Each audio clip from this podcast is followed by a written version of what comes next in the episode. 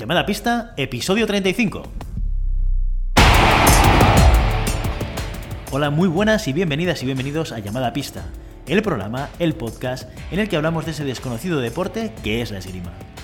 Este podcast está pensado por y para ese extraño a la parque especial colectivo de seres humanos que decidimos no dedicarnos ni al fútbol, ni al baloncesto, ni al tenis, ni a ningún otro deporte conocido.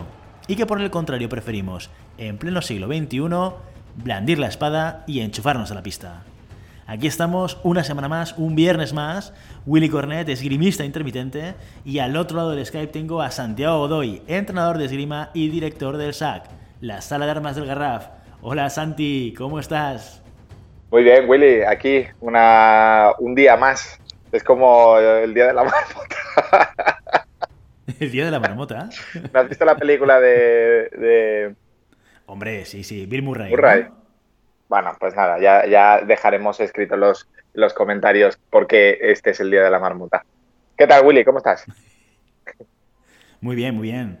Muy bien, muy contento. Bueno, a, última hora, hoy jueves, el día que no nos gusta grabar, pero grabamos un jueves para, para poder tener el mínimo tiempo posible para, para poder editar por circunstancias, diría que ajenas a nosotros, pero no es verdad. No son ajenas a nosotros. Es ajena, en este caso. Es ajena a ti, efectivamente. Sí, sí, sí, sí, sí. Pero bueno, oye, vamos, vamos con, eh, el patrocinador de, la jornada, ¿eh? que esta semana hemos tenido patrocinador y de nuevo nuestro patrocinador ha sido Alstar, la marca alemana de referencia de equipación de esgrima que se distribuye en España desde el 1998. Santi, ¿qué hacías en el 98 tú? Yo en el 98 acababa de llegar de Argentina, recién aterrizado de España. La verdad es que ya son años, ¿eh? muchos años. ¿Y esgrima? ¿Hacías tu esgrima en aquella época, no? Hombre, no, yo empecé súper tarde la esgrima. Yo empecé con, con 13 años a hacer esgrima. Muy tarde. Pues ya ves, mira, Alstar está desde el 98, o sea, más de 20 años, y, eh, y hoy distribuida por, por, nuestro amigo Dani Sánchez, ¿no? Y nada más, decir que podéis comprar los productos de Alstar en España en www.alstarspain.com o contactando con Dani directamente en el correo dani.alstarspain.com y por supuesto, hoy encantados de que digáis que habéis escuchado este patrocinio en llamada pista, porque así Dani verá el valor que aporta el poder patrocinarnos, ¿no? Sí, hombre, yo tengo ganas de ver las nuevas Kempa, ¿no? Que de estas que han sacado básicas porque realmente las vi, he visto las pros, las que sacaron para el Mundial, y la verdad es que parece muy buena zapatilla. En el club tenemos un par de chicos que la tienen, y sobre todo para espada es el, prototipo de zapatilla que a mí me, gusta mucho, muy, muy acolchada, muy, eh, muy estable. Entonces, bueno, ya tengo ganas de verla. Bueno, estéticamente son muy chulas. Y, es verdad que la gente que, lo, que la ha comprado en el club están, están contentos en general con el, con, el uso. Yo con las mías también estoy contento, ¿eh? con las Adidas eh, azules, pero, pero sí que es verdad que estéticamente las Kempas son muy chulas. Bueno, y el anuncio que hicieron también es chulísimo. Sí, sí. ¿eh? Ese, sí, sí. Mereció la pena verlo. Tirando de, de, marketing ahí, bueno. A tope, a tope. Sí, lo pondré en las notas del programa porque el, el vídeo mismo merece la pena verlo. Sí, correcto. Muy bien, muy bien. Oye, capítulo 2 de temporada. ¿Qué, tema nos traes hoy, Santi? Bueno, em, siguiendo un poco con, la, idea del inicio de temporada del, capítulo anterior, eh, me gustaría hacer un hincapié en algo que realmente todo el mundo debería pararse como mínimo un día o un par de días a eh, todo lo que es planificar la temporada, ¿vale? Para mí planificar la temporada, sobre todo, yo voy a dar mi punto de vista, facilita mucho después el trabajo tanto al entrenador como al deportista. Parece que no, pero el deportista tiene que tener, por lo que comentamos muy por encima en el primer capítulo, eh, para mí las ventajas de la, de la planificación pasan por una planificación económica y familiar, es decir, lo primero que tenemos que tener en cuenta es cuántos viajes voy a hacer y la logística familiar, poder establecerla a partir de los viajes, a dónde voy a ir. Ya sabemos todos, ¿no? Que coger un viaje con tiempo de antelación sale más barato, que hay más ofertas, pues el bolsillo pica menos y además todos, eh, mujeres, eh, maridos, mm, niños, están ya avisados, ¿no? De, de, que ese fin de semana toca, toca esgrima. yo creo que la esgrima tiene una cosa buena y una cosa mala al mismo tiempo, y es el hecho de que tenemos cinco competiciones al año a nivel, a nivel nacional, ¿vale? Le sumo después las, las, las autonómicas, pero las autonómicas los desplazamientos suelen ser, suelen ser em, más limitados, ¿no? Pero contando que tenemos cinco competiciones en los, donde nos tenemos que mover a todas partes de, de España, eso genera que tú puedas hipotecar cinco fines de semana, pero a mucho tiempo vista. Es decir, hay gente que le cuesta o no puede comprometerse a más de dos meses vista, ¿vale? Y la esgrima lo que te, lo que, lo único que sabes es que empiezas en octubre y acabas en mayo o junio, ¿no? Entonces tienes que ir cuadrando durante la temporada o si puedes ser, ser un poco previsor, cierras a principio de temporada y eso, y eso que te ahorras. Lo bueno de, de, lo que decía de la, esta liga nacional es que son cinco competiciones lo malo es que son solo cinco competiciones. Es decir, cuando tú ves mmm, los deportes que tienen, tienen ligas regulares cada fin de semana, el compromiso que tú asumes en esta liga, pues ya te hace, te hace decir, bueno, eh, como ya sé que cada sábado o cada domingo tengo que jugar un partido, tengo que moverme, te lo bloqueas para el resto del año. Pero teniendo solo cinco o cinco o seis a nivel, a nivel nacional, es más complicado porque dispones de esa disposición de tiempo libre es, es, a la inversa, ¿no? Yo tengo que bloquearme un día que ya estoy libre y que de normal no lo tengo libre, de normal no tengo nada que hacer. Entonces, si lo conseguimos planificar y si lo conseguimos cuadrar al principio de la temporada, eh, yo ya puedo prever oye, el mes que viene me voy de viaje, ya puedo ir eh, soltándolo en casa, ya puedo ir preparando billetes, ya lo puedo ir, puedo, puedo ir haciendo muchas cosas que en el momento de llegar me pueden ahorrar unos cuantos céntimos, la verdad. Bueno, y esto además, el, eh, el otro día me lo preguntabas, pero yo esto de planificar competiciones nunca lo he hecho. De junior porque creo recordar que funcionaba un poco a llegar al fin de semana y Xavi nos decía, oye, que hay que ir a no sé dónde. Y, y, se iba o no se iba, pero no había una planificación con tiempo. Y luego cuando, cuando ya estuve a partir de los 26 volviendo a competir, porque las salidas de competición eran una, una oportunidad para ir a conocer la ciudad y con una flexibilidad total, o sea, sin ningún tipo de, digamos, familia, ni niños, ni nada por el estilo, la verdad es que tu flexibilidad para moverte es altísima, ¿no? Que puedes decidir el tiempo que necesitas para darte alta en la competición, ¿no? que suele ser una semana antes. ¿no? Pero una vez dado de alta, puedes decidir bajarte a Madrid, coger el coche y chuparte cinco horas de subida y de bajada, o, o, no, o irte a Logroño o no, ¿no? Pero ahora, ahora que soy padre, sí que empiezo a entender un poco las, la, no, no, solo las ventajas, sino la necesidad de planificar con tiempo todo esto. Sobre todo el, el hecho de, de, ya no estoy hablando tanto de la vertiente competición, chavales que eh, se cargan a las espaldas cuatro temporadas, ¿no? Imagínate, yo cuando competía y tenía 15 años, tenía temporada M15, cadete, junior y absoluto. Son cuatro temporadas que es una locura, ¿no? Al final, las horas de viaje, las horas de, de, furgoneta, las horas ya no solo competiciones nacionales, también internacionales. Yo creo que era una época en, en donde o era más barato o había muchas más ayudas para hacerlo. Ahora sí que nos tenemos que que acostumbrar a que mejor eh, poco, poco y bien invertido, ¿no? Que mucho y a lo, a lo loco, porque al final también tienes que ser tú, y es lo, lo que enlaza el siguiente punto, tú el que te establezca las competiciones que quieres ir. No por ir a todas las competiciones serás mejor, ni por ir a una competición dejarás de, de, tener esa sensación de, de, temporada perdida.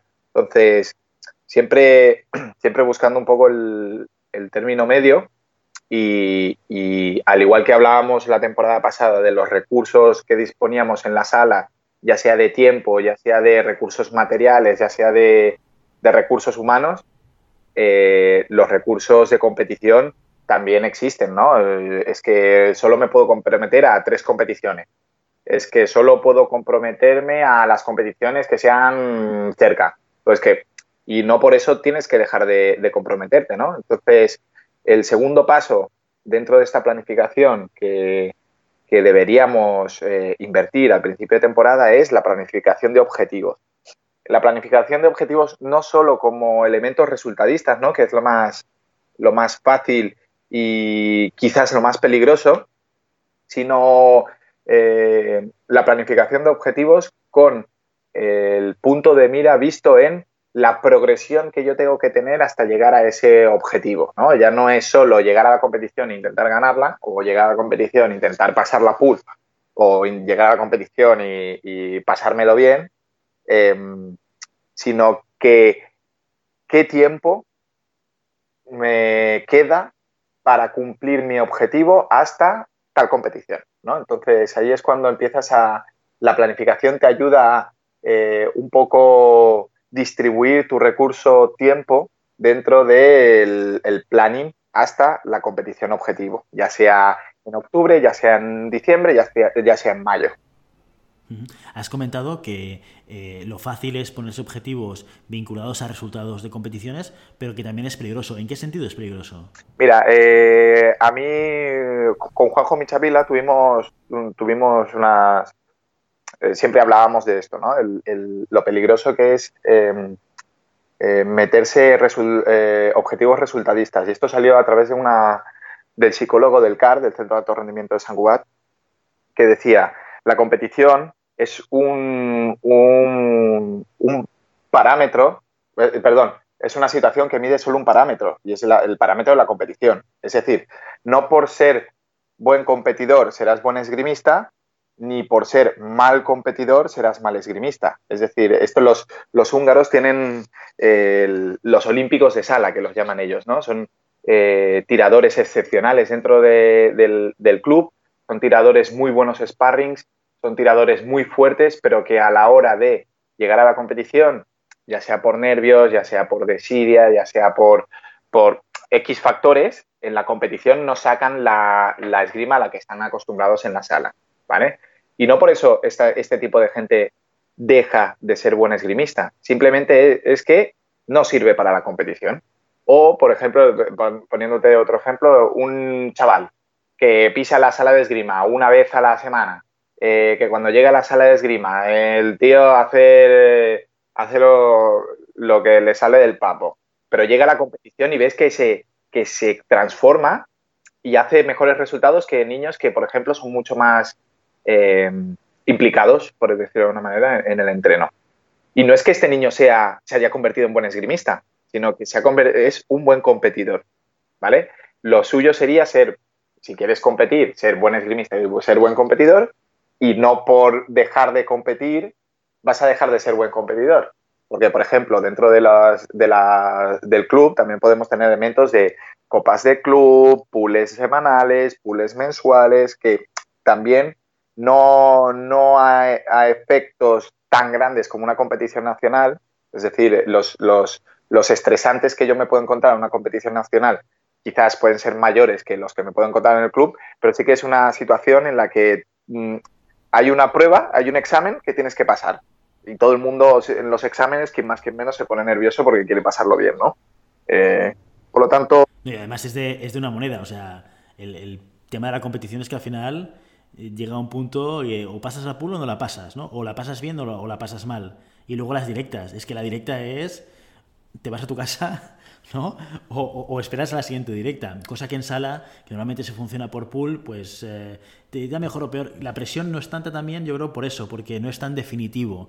Puedes tirar un asalto bueno o malo, pero luego tienes otro, luego te pasas tres, dos, tres horas tirando y, ah, y, eso hace que la presión también sea menor. Vamos, yo por lo menos lo noto, ¿eh? yo, yo en competición me pongo mucho más nervioso. Claro, todo el mundo. O sea, el que no se pone nervioso en competición eh, es que está muerto por dentro. ¿sabes? Es, es, normal. El tema no es... tiene vida, no es un ser humano de verdad. No, pero ¿qué hago yo con ese nerviosismo? Ahí, yo, por ejemplo, eh, me acuerdo cuando empezaba a competir, estaba tan nervioso que las manos me temblaban tanto en la pool, ¿eh? Que en el, primer combate de la pool siempre me costaba enchufar mi pasante al rulo de tanto que me temblaba la, mano, ¿vale? ¿Por qué? Porque es ese nervio, esa incertidumbre, ese... Pero una vez que empezabas a tirar, era como, ese nervio se transformaba en ansia, ¿no? Entonces, en ansia, en energía, en, querer ganar, en a mí se me transformaba en eso. Ahí yo tengo niños que, se que lo transforman en miedo. Hay niños que los transforman en ansiedad. Ahí no siempre está, este nerviosismo es creativo a la hora de transformarlo en algo. Entonces, hay dos opciones. O hay gente que no sirve para competir y que no quiere, no quiere competir, que es completamente natural y que no por eso debe dejar de gustarle la esgrima. Y hay gente que la competición es el fin último de la esgrima. ¿Vale? Y todos esos conviven en una sala de esgrima. Deberían convivir en una sala de esgrima. Entonces, cuando yo planteo, por ejemplo, a los, a los adultos em, competiciones, siempre planteo dos tipos de competiciones, dos vertientes. La competición de vamos y hacemos piña y hacemos un poco de convivencias de club y los que quieren ir a ganar la competición. Entonces yo tengo que darle las dos opciones. Y las dos opciones, si te vas dando cuenta y a, medida que vas haciendo competiciones a nivel nacional o a nivel autonómico, dentro de la competición te encontrarás los dos perfiles. El perfil del... Bueno, es que además los necesitamos los dos, ¿eh? O sea, el, cuando yo con 26 iba a competir, eh, yo ya sabía que no iba a ganar, ¿sí? Pero eh, gente como yo en aquella época es necesario, porque si no haríamos competiciones de cuánta gente. ¿Me explico? No, es decir, hace falta que haya gente compitiendo, independientemente de que sea gente que vaya a ganar o que no vaya a ganar. Ahí entra, ahí entra el objetivo, ahí entra tu, tu nivel de objetivo. Es decir, tu objetivo tiene que ser algo difícil, o lo suficientemente difícil para que sea una motivación y lo suficientemente asequible para que yo eh, pueda eh, plantearme en alguno de los, de los escenarios que se puedan dar, conseguirlo. ¿sí? Es decir, tiene, tiene que haber una dificultad. Pero no por no conseguir mi objetivo eh, me tengo que frustrar, ni por porque digo, no, yo es que quiero ganar la competición, pero Willy, es que hace 10 años que no entrenas. No, no, pero yo la quiero ganar porque llevo entrenando durante un mes cada día. Bueno, quizás no es suficiente eso, ¿sabes? Eh, y, ahí está la, la, figura del entrenador que debe ser un poco el que ponga los pies en la tierra a, todas, a todos estos perfiles soñadores todos estos perfiles más eh, reticentes, mucho más conservadores, darle un poquito de alas, que también es necesario que dar este punto de confianza a los tiradores eh, para poder descubrir hasta dónde pueden llegar, no solo lo que ellos creen hacer. Eh, hemos hablado de planificación económica y familiar, sí, el hecho de em, gestionar recursos tanto familiares como recursos económicos, planificación de objetivos marcarme estos objetivos que no siempre tienen que ser de resultados, sino tienen que ser, eh, por ejemplo, llegar en las mejores condiciones a la primera competición. Y para mí, una consecuencia, no es una planificación bien bien, sino que es una consecuencia de estas dos planificaciones, es la planificación de eh, sesiones. Es decir, cuánto tiempo dispongo hasta el objetivo que me he marcado. Entonces, yo puedo distribuir los recursos dentro del, de lo que tengo o de lo que dispongo, eh, siempre estamos diciendo recursos de tiempo, recursos económicos, recursos de, cualquier cosa, eh, físicos, ¿sí? Combinarlos de la mejor manera posible para poder llegar en condiciones óptimas o las condiciones más óptimas en las que me puedo encontrar en ese objetivo que me he marcado. Veamos un caso práctico. Por ejemplo, principio de temporada. Em, nos ponemos ahora, a mitad de septiembre, sale el calendario y tenemos la primera competición a eh, finales de octubre. Entonces yo me planto y digo, ostras, nos quedan seis semanas, a grosso modo, para poder mm, preparar la primera competición. ¿sí? De estas seis semanas, ¿de dónde vengo? ¿A dónde estoy? ¿Y a dónde quiero ir? ¿no? Entonces, ¿de dónde vengo? De un, mes sin hacer nada, vengo de un mes haciendo deporte ocasional, vengo de un mes machacando en el gimnasio. Entonces, el inicio marcará también todo lo que viene después. Eh, mm, ¿Por qué? Porque dentro de la competición yo lo que necesito es llegar eh, unas condiciones eh, físicas lo más óptimas posibles ¿no? para poder aguantar bien, unas condiciones esgrimísticas, técnico-tácticas que me permitan poder solucionar eh, con los recursos de que dispongo, las situaciones que se me presentarán durante un combate y, por ejemplo, también necesito unas condiciones psicológicas en donde mi confianza al llegar a, ese punto objetivo de la competición tenga que ser eh, aceptable. Es decir, yo no puedo ir a una competición sabiendo que no estoy al 100%. ¿Por qué?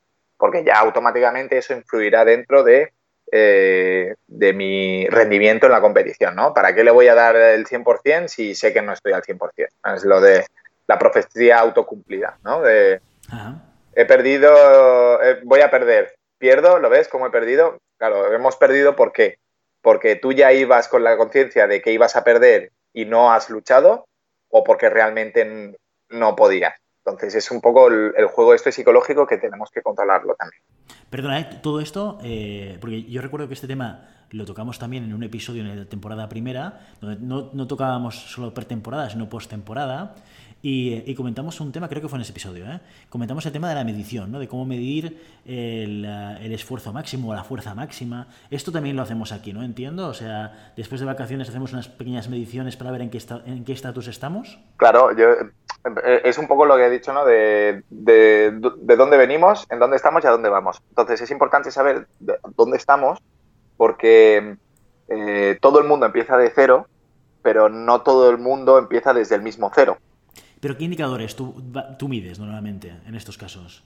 Yo, indica a, efectos eh, específicos, los indicadores que mido son dos. Un poco la resistencia, ¿sí? Con mis chavales hago ochos y mido tiempos. ¿Qué, son ochos, perdón? Los, ochos es una, un ejercicio que hacíamos en el SAM, que lo, he, traspasado a, mi club, que son eh, un circuito grande y un circuito pequeño, ¿sí? El circuito grande son 900 metros, el circuito pequeño son 300. Y entre vuelta pequeña y vuelta grande tienen que hacer series de abdominales, flexiones y tal. Entonces, em, dependiendo del tiempo que hagan, pues yo, yo a final de temporada hago una serie de ocho y a principio de temporada hago otra serie de ocho para ver el, el, cambio, ¿no? A final de temporada han llegado a su, a su clímax físico, ¿no? Porque llevan toda una temporada, están están cansados, pero tampoco hacemos una temporada de equipo nacional. Por lo tanto, para nosotros la temporada es exponencial, no tiene picos, sino que es exponencial. Entonces, partimos de esa base, de, dónde partimos, ¿vale? Con unos indicadores tanto de resistencia y yo no, sé por qué trabajo mucho la elasticidad también, no, no como un indicador objetivo, sino como un elemento de higiene, de higiene deportiva, ¿no? Eh, ¿Pero cómo, cómo lo mides la elasticidad? No, hago series de estiramiento no, no la mido, sino que machaco, machaco los estiramientos desde el primer día. No, es algo que lo deje como residual, como última parte, sino que trabajo el estiramiento como una parte activa dentro del, del, entrenamiento. ¿vale? De acuerdo. Este no lo mido porque la elasticidad es, al igual que la fuerza y la resistencia, son parámetros físicos que tardan en, en ganarse, pero también tardan en perder la elasticidad, capacidad física, que se gana muy rápido y se pierde igual de rápido. Por lo tanto, yo ya cuento que han perdido parte de elasticidad y para evitar lesiones a principio de temporada lo trabajo de manera, eh, ya he dicho, muy activa al, principio, las primeras semanas de, entreno. Una vez que estos indicadores, yo ya sé cómo puedo trabajar o cómo debería trabajar en, a nivel físico, a nivel físico y a nivel, a nivel de preparación de desplazamientos, ¿vale? si pusiéramos que tenemos seis semanas, yo lo, eh, yo personalmente, esto es, esto es una, lo que yo haría, ¿vale? Por lo tanto, es, es, mi, mi, manera de, de, interpretar esta situación. invertiría las dos primeras semanas solo en físico, solo en el físico general y especial. Es decir, trabajaría mucho las piernas, eh, trabajaría las tres, tres partes fundamentales para mí dentro del físico de un esgrimista, que son las piernas, la faja abdominal y el brazo, ¿vale? Eh, las piernas a nivel de potencia muscular, ¿sí? muchas sentadillas, mucho trabajo con, pesas, em, con TRX, ¿sí? recordemos que las TRX son las, las cintas estas de, trabajo con autocarga. Las cintas elásticas estas que cuelgas ¿no? en, la puerta o en una columna, enganchas una columna, lo que sea, ¿no? Para mí las TRX son, son una pasada, porque puedes trabajar eh, en, prácticamente con cualquier edad, con cualquier perfil, con cualquier eh, nivel y sacarás un rendimiento muy superior que con, cual, para mí, con cualquier otro ejercicio. Una vez que trabajas las piernas, trabajas también la, la zona abdominal, es decir, mucho trabajo isométrico, planchas, mucho trabajo de lumbares para evitar lesiones, eh, porque esto es lo que nos dará a nosotros dentro de la pista una estabilidad, ¿sí? Y además nos, nos permitirá que el cansancio llegue más, más, tengamos más margen antes del, de la fatiga, ¿vale? Porque parece que no, pero las, la faja abdominal, que son todos los abdominales, dorsales y, bueno, dorsales no, abdominales, abdominales laterales y, y lumbares, hacen un trabajo de estabilizadores eh, muy bestia. ¿Vale? Entonces, esto cuando me falta el aire, que caigo en los fondos y todo esto, es porque estoy reventado. Si puedo evitar, mejor. Y después trabajaría a brazo todo lo que es eh, extensión, es decir, todo lo que es el gesto del tocado, tanto en, a nivel de codo de extensión de mano armada y eh, el brazo no armado, todo lo que es eh, elongación y impulso en, el gesto del fondo, lo trabajaría mucho. Em, a nivel general, ¿eh? empezaría a meter también mucho trabajo de desplazamientos para volver a coger la sensación de la pista. Y con esto ya me quedan dos semanas para la competición. En estas dos semanas, la primera semana mm, empezaría a trabajar, eh, las primera o las primeras dos semanas empezaría a trabajar todo lo que es eh, la vuelta al toma de contacto con el traje y, la, y, el, y el arma. Es decir, ahí yo conozco entrenadores que no les gusta mucho el trabajo en parejas, pero a mí me parece una manera muy, mm, muy buena, muy pausada, muy em, progresiva de la toma de contacto, que ya no es el combate en sí, sino es el hecho de que coges, coges otra vez el gustillo, ¿no? Por decirlo de alguna manera. Y metería clases individuales a saco. Ya una, una o dos clases semanales, si, si se dispone del tiempo, claro. ¿Cuánta duración cada clase individual, más o menos? Es una media hora, 45 minutos. Sí, eh, si tengo muchos niños, pues eh, 15 minutos es mejor que nada. ¿Sabes? Es, es, es que vuelvan a coger un poco la, la punta con nosotros delante. ¿Vale? Claro, es gestionar también el factor este tiempo, ¿no? El recurso tiempo, ¿no? Sí, sí, sí. Y las últimas dos semanas, la, la, la, la, semana, una semana antes, es decir, a dos semanas de la competición, esa semana empezaría a meter combates, combates dirigidos, ¿sí? Combates con tarea, eh, eh, le metería mucho volumen de combate para acabar en la última semana solo combates, eh, replicando un poco combates a 5 y combates a 15 o haciendo una pequeña competición dentro de la, sala, tirando todas las posiciones, así nadie se elimina, eh, para llegar a, la, lo que es la competición, la primera competición. Ya os digo que esto, esto sería para una persona que quiere prepararse esta competición, ¿vale? Eh, si yo me quiero preparar una competición que que, por ejemplo, esta competición puede ser la, primera autonómica y dos semanas más em, después tengo una nacional y a mí me interesa más la nacional que la autonómica, pues sacrificaré la competición autonómica y ampliaré los espacios de físico, ampliaré los espacios de trabajo de piernas y ampliaré los espacios de trabajo técnico para que, por ejemplo, eh, la competición autonómica me pille pues en medio del trabajo de técnica. Pero como no es mi objetivo, sino que mi objetivo llega dos semanas después, no me importa. Claro, eso, no quiere decir renunciar a la autonómica, pero hacer que la autonómica forme parte del el entreno para llegar a la nacional, ¿no? Sería un poco la idea. Ah, pero sabes que en la autonómica no estarás en el momento óptimo que te has planteado, porque tu momento óptimo es dos semanas después. Ah, entonces, es, es un poco, por eso es lo importante de la planificación, para saber que cuando llega mi momento óptimo y que mi momento óptimo coincida con la competición a la que yo me estoy preparando. Y ya os digo que la competición no tiene que ser los Juegos Olímpicos, que puede ser el, torneo de mi casa de no sé qué, que si me lo quiero preparar bien, mm, la, preparación y la planificación se hace igual o se debería hacer igual para un chaval que prepara el torneo de su casa que para uno que prepara los Juegos Olímpicos, porque el objetivo es el mismo, es llegar a una fecha determinada en las mejores condiciones de las que dispongamos. Entonces, no, no, hay que renunciar a nada de esto porque em, creamos que es una competición menor o porque creamos que, esta competición no tiene importancia. Si tú, la, si, si tú estableces la importancia máxima de esta competición, deberías planearlo y deberías prepararlo como unos Juegos Olímpicos.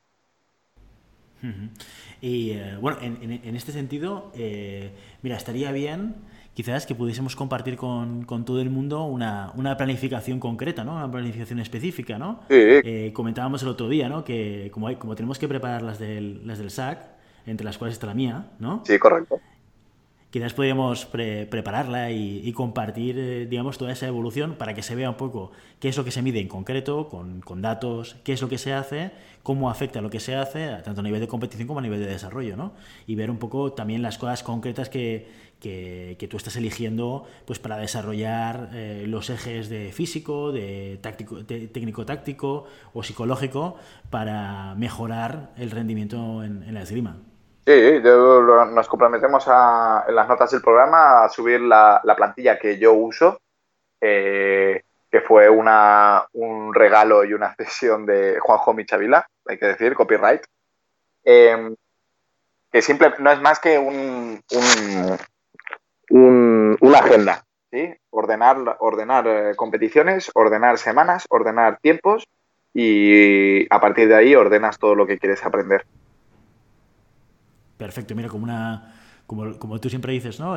con tu manera de trabajar y tu manera de entender el planteamiento de, este tipo de situaciones y, a ver si a más gente, que seguro que hay más gente que le sirve el, conocer esta, esta manera de, planificar, ¿no? Sí, nunca está de más, o sea, todo suma. Y siempre es mejor tener... Eh, es como ir a un examen con las preguntas del examen o sin las preguntas del examen, ¿no? Siempre es mejor ir a un examen con las, con las preguntas hechas, resueltas y estudiadas, que no presentarte ahí y a ver, lanzar la moneda a ver qué sale. Muy bien. Oye, pues aquí, ahí dejamos el compromiso. ¿Vale? De, es casi como un reality esto, ¿eh? Es, reality show. Vamos a seguir la evolución de Willy, ¿no? No, pero mira, como ejemplo práctico y real, ¿no? No sé, que esto a veces, cuando se habla de manera teórica, a veces a mí me cuesta aterrizar eh, algunos conceptos, aunque sí que realmente das muchos ejemplos, pero viéndolo con algo concreto, específico y real, pues eh, eh, igual va a ayudar a entenderlo muchísimo mejor, ¿no? Sí, claro. Perfecto, muy bien. Oye, pues Santi, hasta aquí nuestro episodio de hoy. Bueno, genial. A ver si espero que a la gente le, haya servido. Y sobre todo, no si, si pensar que los entrenadores tenemos muchos, muchos chavales, muchos alumnos tenemos que preparar muchas temporadas. Yo creo que esto es algo que si vosotros a nivel persona, a nivel tirador individual, tirador o tiradora, eh, a nivel individual, lo podéis hacer de tal manera que a vosotros os sirva como elemento personal vuestro. Es como lo que decíamos del, de la preparación psicológica o la preparación física, ¿no? no está de más y es algo que podemos hacer nosotros eh, para establecer estas pautas pautas que, y ordenar el año, el año que se nos viene ahora, ¿no? Ordenar de manera familiar, de manera económica, de manera de, bueno, de reservas y todo esto, que nos ayudará. Sobre, sin duda, mm, nos ayudará.